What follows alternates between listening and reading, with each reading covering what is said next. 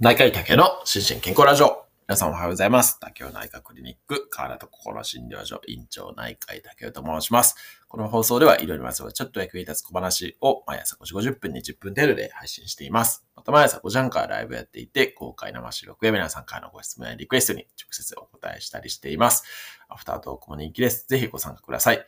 ということで、えー、今日は日曜日ということで、医師国家試験にクイズの日ですけれども、今日は比較的答えやすい問題なんじゃないかなと。ちょっとここ最近ね、難問が続きましたんで、比較的答えやすいであろう問題をチョイスしてみました。ので、皆さん一緒にチャレンジしていただけたらと思います。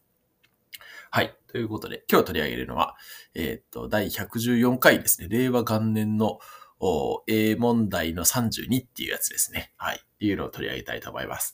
ちなみに、医学生の正答率は80何パーセントぐらい、8 90%近くぐらいあった問題ですね。はい。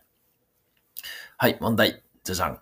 えー、26歳の女性、えー、N セイドの追加処方を希望して LINE した。N セイズ、ちょっと、あの、解説しますけれども、ノンステロイダルアンチインフラマトリードラッグスっていうので、まあ、非ステロイド性の抗炎症薬ですね。はい。まあ、あ市販でよく使われているものでいくと、ロキソプロフェン、ロキソニンっていうやつですね。これが代表格ですけれども、はい。それの追加処方を、あ、追加処方を希望して LINE したと。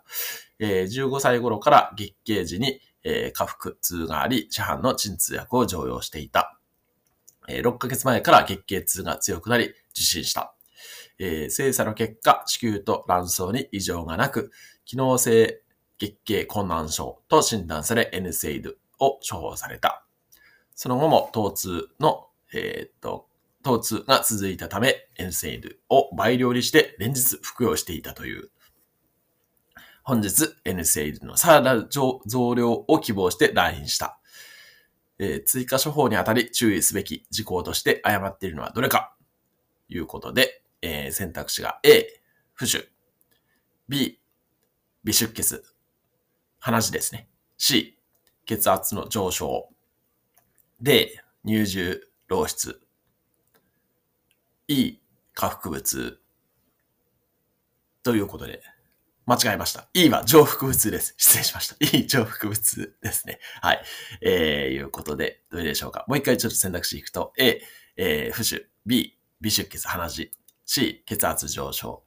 で、乳汁漏出、あの、お乳が出るっていうことですね。で、E が上腹部痛っていうことで、いかがでしょうか？はい。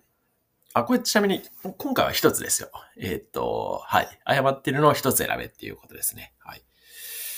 えー、っと、いかがでしょうか？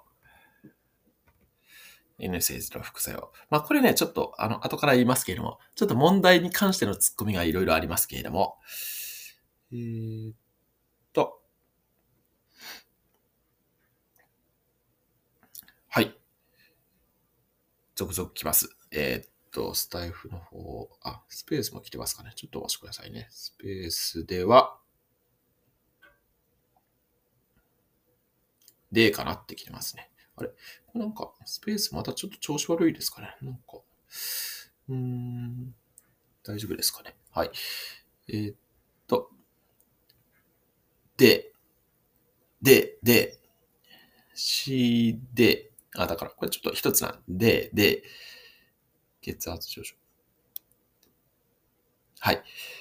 でが多いですかね？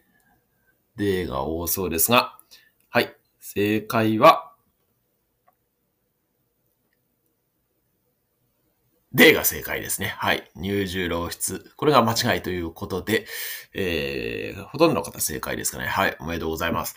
いや、これ結構難問だと思うんですけどね。まあ、医学生はね、あの、こういう問題は比較的答えてくるんですけれども、一般の方にはね、ちょっと難しい問題なんじゃないかなと思いましたけども、皆さん正解ですね。はい。おめでとうございます。で、えー、っと、はい。まあ本当に乳汁漏出以外のね、副作用はね、すべてあの N セイズの副作用であるんですね。で、まあ一番有名どころでいくと、これ多分 E はね、その消化、消化管潰瘍ですね。まあ、あの N セイズ潰瘍っていうふうに言いますけれども、それを想定したあの選択肢なんだろうと思うんですけれども、その上腹部ですね。まあ、あの、いわゆる胃の、一般的に言う胃の痛みみたいな感じですね。はい。そういうのは起こる可能性は十分ありますし、あとは A、B、C ですね。これもね、あの、そんなに頻度は高くないんですけれども、N セールの副作用として、ね、非常に有名ですね。で、これなんでかっていうと、その炎症を抑えるために、そのプロスタグランジンっていうですね、そういう炎症の物質があるんですけれども、それをね、えー、抑えたりするんですけれども、その、あの、副作用として、えー、そういうむくみ、あと出血、あと血圧が上がるとかっていうのは出てきたりすることがあります。まあこれ全ての方にね、起こるっていうわけではないんですけれども、まああの、お薬の添付文書ですね。説明書きにも書いてあるような副作用ですね。で、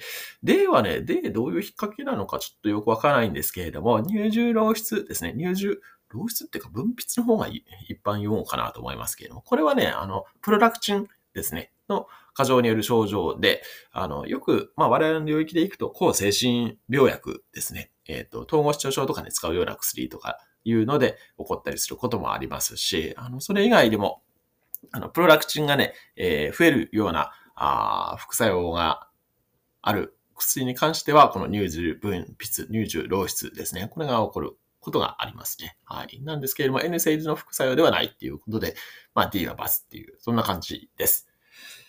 はい。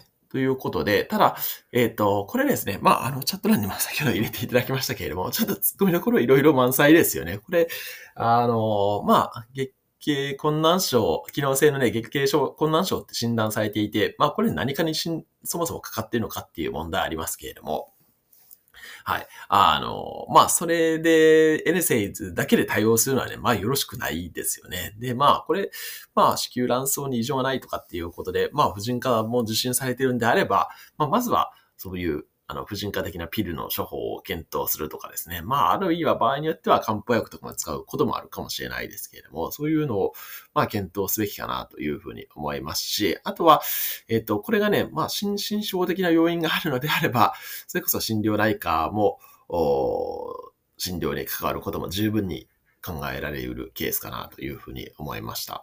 はい。まあちょっと、んで、まあこれ多分ね、しょっぱな、そうですね。あの、1回量を倍量にして連日服用してますし、えー、そもそもさらなる増量を希望して来院したっていうのに対して、さらなる増量できないですからね。あの、普通は。あの、初めのちょっと初期量がどれぐらい使っているのかにもよりますけれども、初めからあの、倍量以上を希望されてるっていうことなんですけれども、これ、まあ、お薬の添付分子上はそういうのは、できる N セイズはないような気がしますので、うん。まあ、そもそもできないですし、あの、はい。まあ、他の治療選択肢を模索する方が、まあ、現実的かなというふうには思いますよね。まあ、ただ、ことさらにね、この、あの、お薬のね、副作用言って、えー、こういう副作用が起こりますみたいなのはね、あんまりね、こう、臨床上はよろしくないというか、まあ、それ関係性がね、こじれるだけなんで、えー、むしろ他の選択肢をね、提示していく方が、まあ、診療上はいいんじゃないかなとかいうふうに思ったりもしました。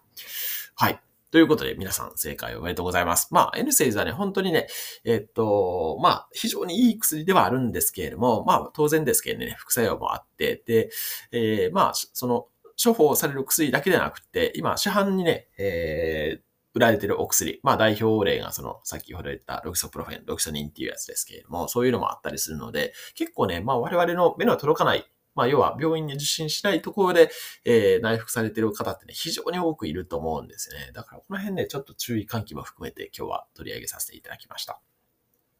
はい。ということで、えー、今日も幸せな一日でありますように、お相手は内科医の竹でした。興味津々。